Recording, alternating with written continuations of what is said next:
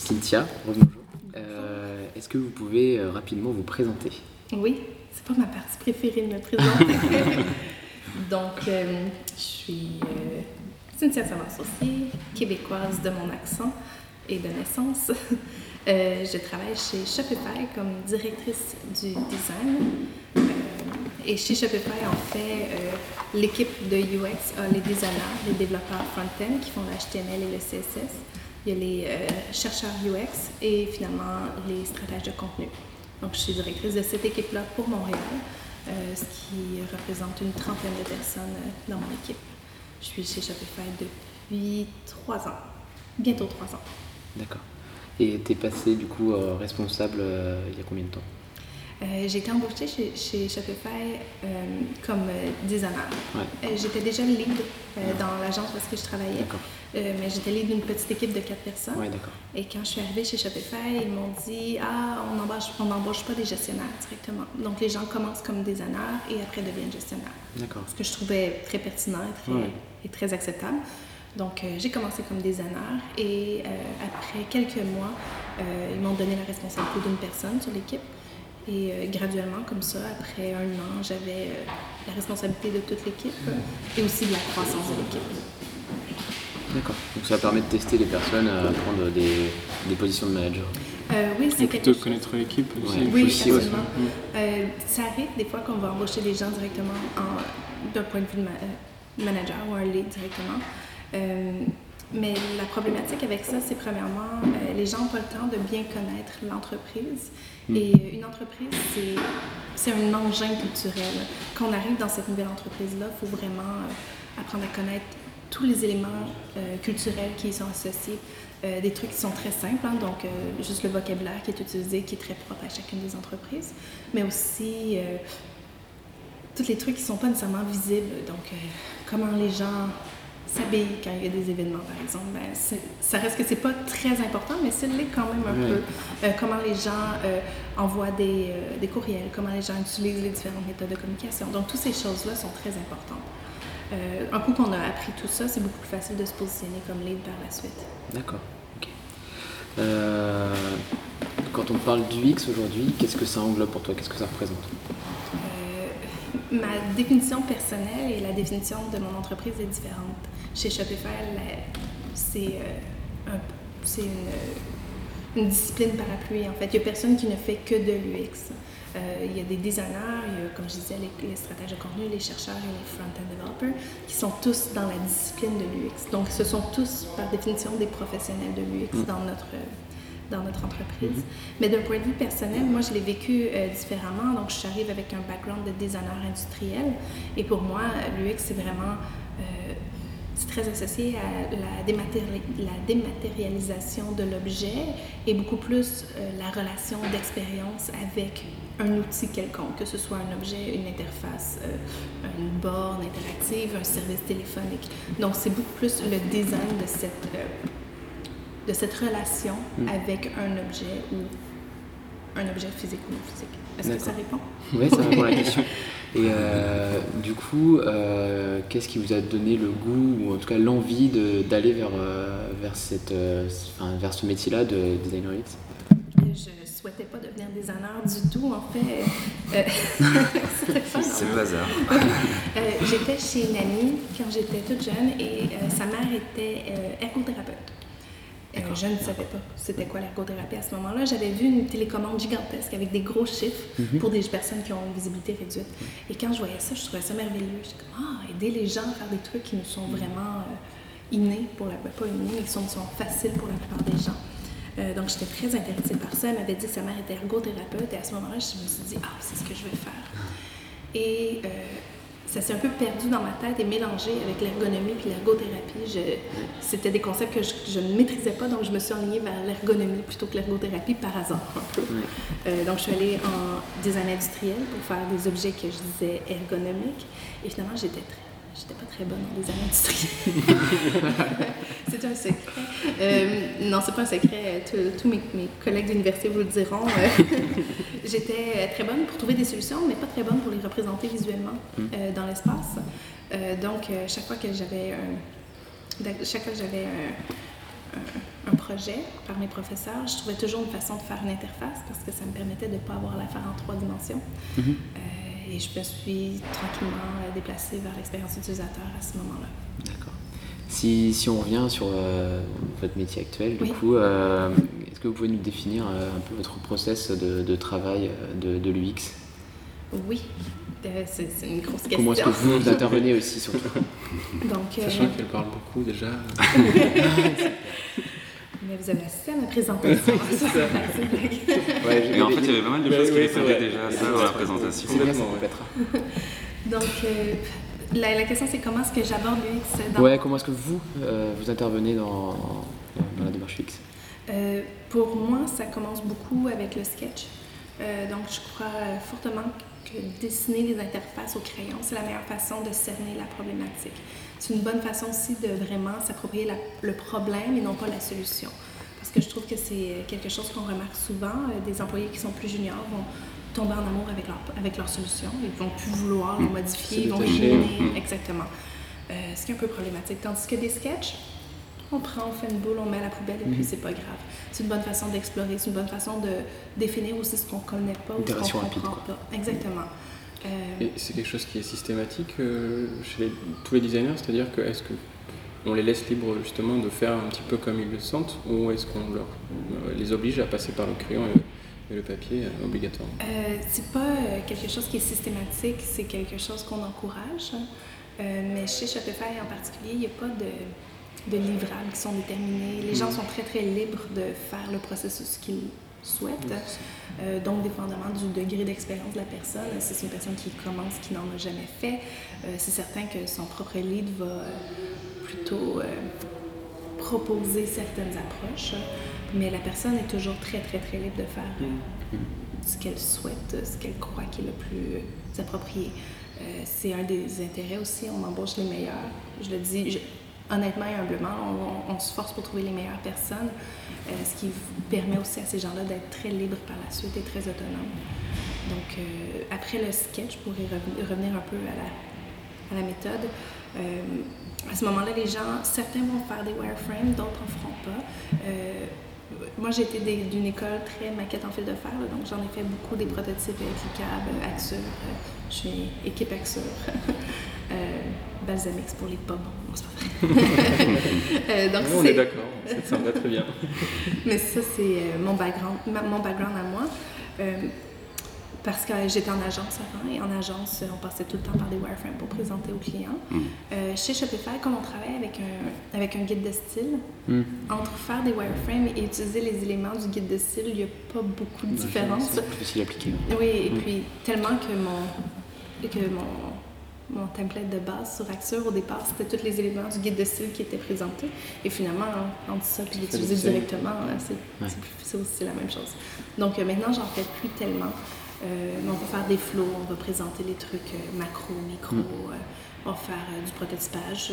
On travaille beaucoup avec des développeurs front-end, donc évidemment, quand on design quelque chose, on, on, peut se permettre de le développer, de le prototyper immédiatement. Mm. Exactement.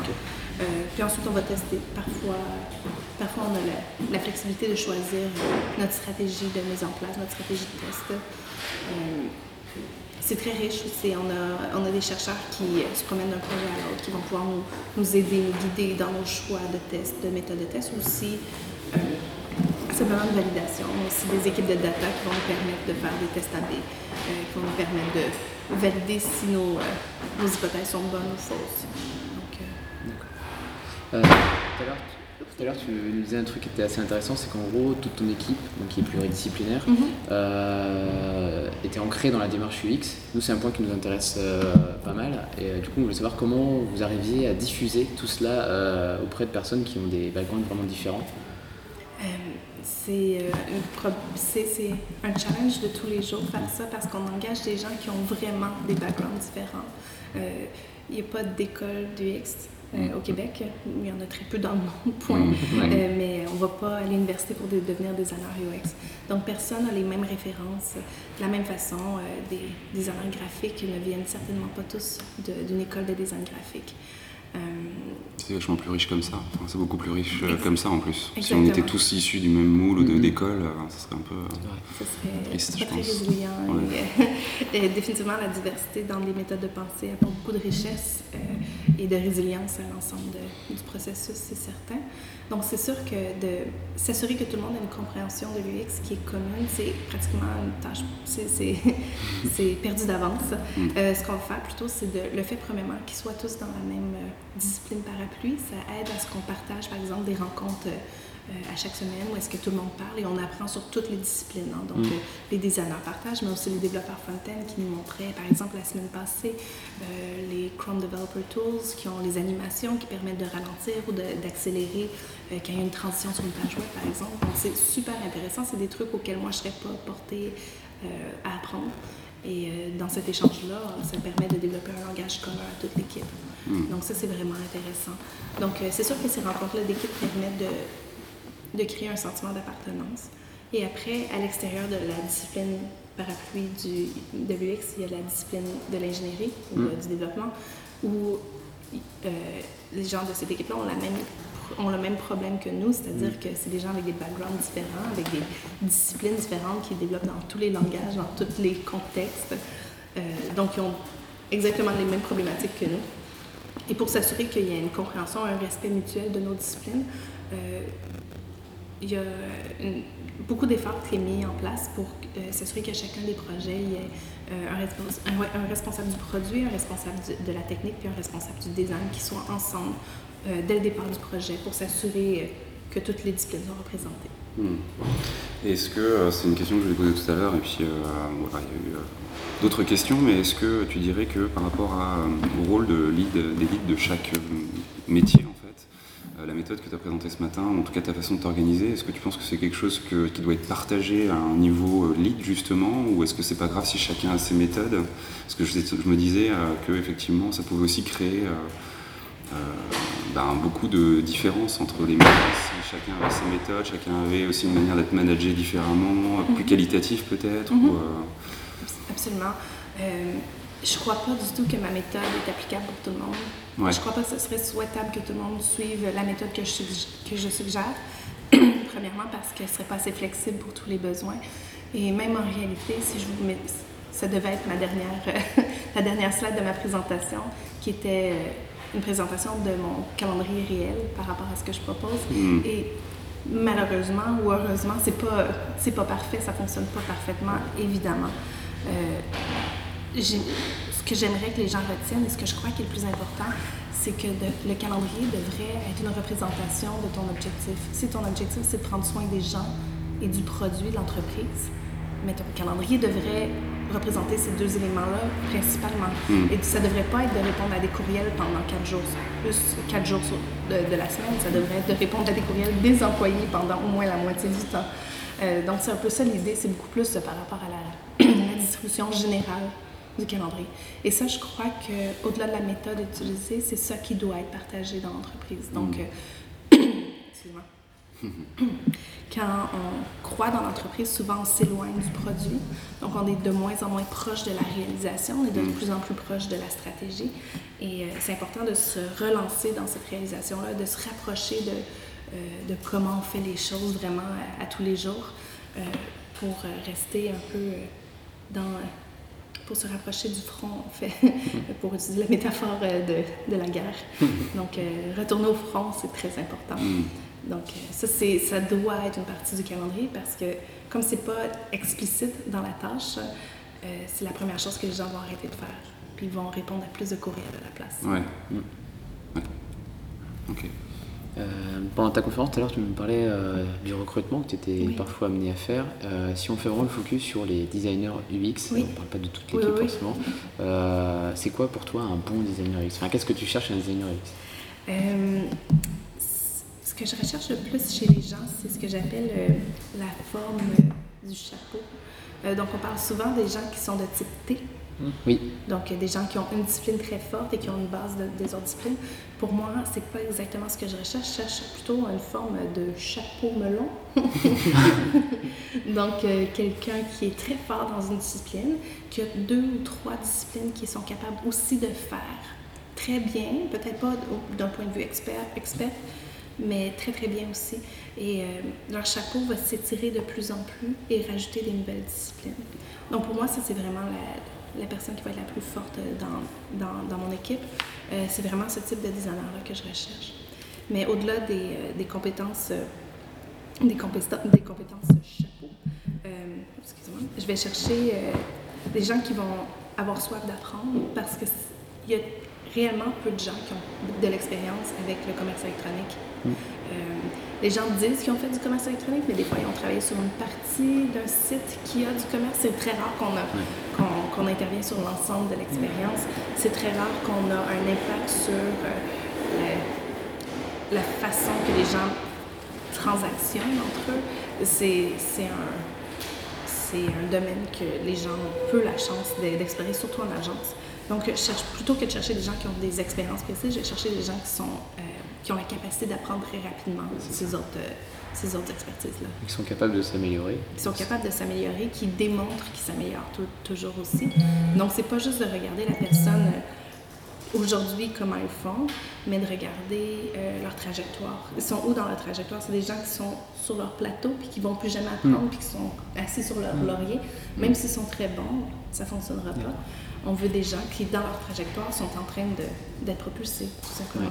Que demain, ils vont être encore meilleurs, puis dans un an, on va se dire, je peux pas croire que j'allais pas embaucher cette personne. D'accord. Et comment tu gères la partie plus humaine de la personne? Euh, du le, relation, ouais, le relationnel, euh, quand tu, parce que du coup on parle beaucoup d'expertise ou d'expertise en devenir ou de capacité mhm. d'apprentissage, et la partie plus relationnelle, euh, personnalité.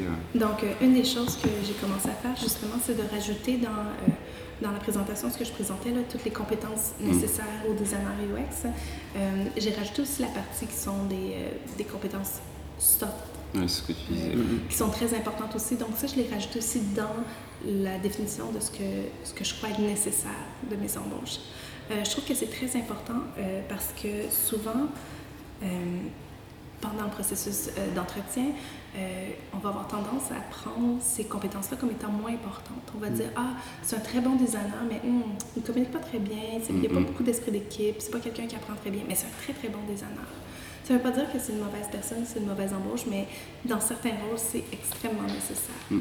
L'autre chose qu'on fait aussi beaucoup, c'est qu'on se demande qu'est-ce qu'une nouvelle embauche apporte à l'équipe, qu'est-ce qu'elle va ajouter à notre culture, à notre façon de faire. Parce que la, la plus grande erreur qu'on pourrait faire, c'est de simplement embaucher une personne qui est notre clone. Euh, c'est beaucoup plus hmm. facile hein, d'embaucher quelqu'un qui est comme vous, euh, juste légèrement moins bon. Donc, euh, Histoire que de ne pas être trop Exactement. Exactement. Juste une petite affaire moins bon, mais quand même bien. de cette façon-là, on est toujours en train d'apprendre, on se positionne comme l'expert dans, dans, son entreprise. Hmm. c'est le contraire qu'il faut faire. Il faut embaucher des gens qui sont systématiquement meilleurs que vous. Vous devriez être la moins bonne personne sur votre équipe, je le crois vraiment fortement. Hmm, on est seulement de cette façon-là l'équipe va grandir et croître et va apprendre et faire de la cross-pollination, donc euh, apprendre l'un de l'autre, euh, mm. c'est vraiment essentiel. D'accord. Euh, et du coup, que ce soit pour vous ou les gens de votre équipe, c'est quoi vos stratégies, vos tactiques pour vous améliorer et les aider à s'améliorer dans leur, dans leur travail, dans leurs compétences? Il y a vraiment plusieurs choses qu'on fait. Premièrement, chez Shopify, on peut choisir, on a un budget d'apprentissage en fond. Euh, on peut acheter des livres, on peut aller dans des conférences, on peut faire n'importe quelle activité qui nous permet d'apprendre. On va souvent aussi inviter des experts à venir euh, présenter à l'équipe. Euh, donc, par exemple, quand je disais qu'on avait fait des cours de calligraphie, on a fait venir des experts en calligraphie pour nous présenter comment faire. Et bien que ça a l'air d'être simplement pour le plaisir ou mm-hmm. parce que c'est amusant de faire de la calligraphie ou c'est un art plastique quelconque. Euh, en réalité, c'est très intéressant d'apprendre sur la formation des lettres, d'apprendre l'histoire de, de, de, la formation de certains des, des, euh, des, types de calligraphie. Et ça a même développé chez certaines personnes des passions pour la calligraphie. une personne dans notre équipe qui est vraiment excellente et qui en fait euh, professionnellement, mais quasi professionnellement, elle fait des contrats et tout ça. Donc, c'est vraiment on a la possibilité et on offre aux gens d'être très autonomes dans leur apprentissage. Dès que les gens veulent apprendre sur une nouvelle discipline, ils peuvent en parler avec leur lead et immédiatement à ce moment-là, on va faire un plan. La seule chose, c'est avec euh, de grandes responsabilités. Avec, avec de grands pouvoirs viennent de grandes responsabilités. ouais, c'est ça, c'est ça. Grâce à Merci Spider-Man. Euh, ça veut dire aussi que les gens ont non seulement le pouvoir de s'améliorer, mais ont le devoir de croître. Hmm. Donc, quelqu'un qui stagne, c'est quelqu'un qui. C'est du bois mort. On veut pas ça dans notre en- entreprise. Donc, euh, les gens doivent être à la recherche d'amélioration constante. Et justement, ces personnes que, dont vous pouvez déceler qu'ils ne sont pas forcément euh, motivés à s'améliorer, est-ce que euh, vous arrivez à identifier aussi comment les motiver à, à s'améliorer? Euh, souvent, les gens qui ont moins envie d'apprendre, euh, c'est peut-être qu'ils sont. euh, je vois ça un peu de façon cyclique. Les gens ont un cours d'a- d'apprentissage, deviennent experts, et à ce moment-là, bon, tu as envie d'être un peu confortable pendant un moment. hein. C'est- désagréable de toujours être inconfortable parce que quand on commence quelque chose de nouveau et qu'on est expert dans notre domaine, c'est moche d'être la moins bonne personne de la salle pendant, pendant le temps qu'on apprend. Mais souvent, c'est d'identifier ça, c'est de dire à la personne, écoute, en ce moment, tu es dans une zone où est-ce que tu es trop confortable, tu n'apprends plus. Il faut qu'on pousse un petit peu en dehors de cette zone de confort-là pour te forcer à, grandir et à apprendre plus. Donc, à ce moment-là, ça, peut être très simple. Des fois, c'est un cours, mais des fois, ça va être aussi de donner l'opportunité de faire l'espace pour que la personne prenne une responsabilité qui est complète- complètement à l'extérieur de ses tâches. Par exemple, euh, dire Ah, il y a telle conférence qui souhaite être organisée, euh, tu devrais rejoindre la- le comité d'organisation de ça. Ou euh, j'ai vu le, le call for speakers de telle conférence, il faudrait que tu appliques avec telle, avec telle matière. Donc, euh, ça, ça donne des petits défis à la personne, puis ça les force à apprendre dans cette direction-là. Ouais, et Pour faire écho à ce que vous disiez tout à l'heure, ça peut être aussi de faire travailler avec quelqu'un qui est meilleur que lui. Oui, absolument. Ouais, absolument. pour que ça Oui, challenge un petit peu. Ouais. Du coup, comme disait Guillaume tout à l'heure, nous, euh, bah, le l'UX dans, dans l'agence, ça fait euh, quelques années qu'on en fait, mais on est un peu euh, avide de, euh, de trouver les bonnes façons d'en faire. En fait, on fait pas mal de, de tests, un petit peu d'exploration. Est-ce que vous avez des, des, des- des ateliers en particulier ou des formats de, travail de l'UX que vous nous conseilleriez d'appliquer Oui. en particulier? Euh, nous, on applique. euh, on n'a pas de méthodologie très stricte, vous aurez deviné. Mm. Euh, donc, je ne peux pas dire qu'on est agile ou Scrum ou Mm. Waterfall ou quoi que ce soit. Chaque équipe est disciplinée de la façon qu'elle le souhaite. Mm. Mais il y a certaines choses qu'on fait qui fonctionnent bien. Par exemple, on fait des, des design sprints, qui est la méthodologie proposée par Google Venture. On les applique pas à la lettre, exactement, avec un prototype à la fin qui est déjà testé. On fait des fois des design sprints seulement de deux semaines, euh, de deux semaines, de deux jours ou trois jours, dépendamment de la complexité de, de, de l'expérience qu'on souhaite euh, compléter. Donc, euh, les design sprints, ça fonctionne très bien. C'est quelque chose que je recommande. C'est vraiment la meilleure façon de répondre rapidement à une hypothèse. Et quand on a une confirmation de cette hypothèse-là, on peut se lancer puis faire le travail à plus de plateformes. Ça fonctionne bien. Mais est-ce que justement le travail de design sprint s'applique avant tout à un produit plus qu'à un contexte d'agence où on enchaîne un petit peu euh, les contrats, les sites euh, Surtout que euh, nous, la difficulté qu'on a principalement, c'est de passer d'un- projet à un autre qui n'a potentiellement rien à voir. On peut passer du cosmétique à l'assurance, qui sont deux univers complètement Oui. opposés. Et du coup, c'est une réflexion complètement différente qu'on doit opérer, des fois même dans la, dans la même semaine. Est-ce que pour vous, justement, cette notion de design sprint est applicable dans ce contexte-là C'est une bonne question. Euh, J'étais en agence avant aussi, donc je comprends Ouais, très bien les, ouais. problématiques et je pourrais pas dire qu'on faisait des design sprints, euh, mais ça, va, ça arrivait par exemple qu'on euh, on appelait ça la, la salle de war zone, Mm. donc la salle de guerre, la salle de planification de guerre. Euh, et à ce moment-là, ce qu'on faisait, c'est qu'on se planifiait la journée, on entrait avec tous les intervenants, y compris le gestionnaire de projet, la personne qui gère la relation client, euh, les commerciaux, donc tout le monde dans la même salle, tout le monde qui a une, une compréhension du problème. Euh, et on passait la journée à définir un plan. Donc, c'était pas exactement une méthodologie de design sprint, mais euh, au moins en passant ce temps-là ensemble, qui était euh, restreint. Donc, c'était pas non plus on passe 50 heures euh, tout le monde ensemble. C'était on passe 4 heures, par exemple, et après 4 heures, on a des objectifs. C'est quoi? Premièrement, on parle, on parle tous le même langage. Donc, euh, on va avoir un vocabulaire qui va être partagé, on va parler des mêmes problématiques, aussi avoir une idée du plan général. Donc, euh, après, le designer et le développeur partent chacun de leur côté travailler, mais travaillent avec euh, euh, la même vision, la même Ouais, approche, le même objectif, exactement. ça permet de rattraper du temps là-dessus. Et euh, vous avez déjà intégré le client dans une logique de co-conception dans Absolument. phases-là Absolument. Euh, en agence, on, on avait des clients qui avaient la clé de l'agence. Euh, D'accord. Ah oui. Pas juste méta- métaphoriquement, hein, c'était- il y avait physiquement la clé de l'agence. euh, et on appliquait une méthode assez agile à ce moment-là. euh, et euh, nos clients étaient le PO, étaient, jouaient le rôle du PO. Donc vraiment, ils étaient présents dans l'équipe, ils étaient là pendant les démonstrations, ils étaient là pendant euh, les, les- les- les tâches de planification. Euh, donc oui, vraiment, euh, beaucoup. beaucoup. Je, je crois très fortement que le client devrait être impliqué euh, le plus possible, mais le plus possible autant que possible. Euh, surtout dans les, dans les parties initiales du projet. Donc avant qu'on soit vraiment dans la réalisation, mais plus dans l'idéation, dans le cerner la problématique, s'assurer qu'on a observé les bonnes options, qu'on comprend bien aussi leur domaine d'expertise. Le client reste l'expert de son domaine souvent. Euh, nous, on est des experts du design, eux sont experts de la cosmétique ou De de, l'auto, ouais, exactement. Euh, donc, c'est important de, de les intégrer et ça assure aussi euh, une transition beaucoup plus rapide Mm. par la suite. Euh, Quand les gens sont impliqués, ils ont tendance à préférer le concept aussi, donc il y a moins moins Ils, ils assimilent euh, davantage en plus euh, leur- le projet, plus que quand on leur présente euh, pour la première fois. quoi. Oui, tout à fait. Ça reste que c'est toujours un challenge, mais Oui, c'est clair. Ça, c'est pas forcément évident. Euh, euh, donc du coup vous avez bossé en, en UX, donc en agence, vous avez bossé là chez la- chez l'annonceur entre guillemets, et euh, du coup vous avez dû voir sûrement l'UX un peu évoluer. Enfin, au cours des dernières années, on Oui. voit que euh, au-delà de la démocratisation qu'il y a eu, il y a sûrement des pratiques qui ont évolué. Et comment est-ce que vous envisagez la notion d'UX demain? On a, on a parlé d'aujourd'hui là tout à l'heure. Si on fait bien notre travail, notre métier va mourir. Le, le métier, oui. C'est pas très bon pour les Catchphrase. Euh, non, mais le, le designer UX, euh, avec les outils qui existent maintenant, le prototypage qui est de plus en plus rapide, si on fait bien notre métier, dans le futur, on ne sera plus nécessaire parce Mm. que les autres personnes vont avoir appris de ce qu'on fait et être capables d'appliquer nos méthodes.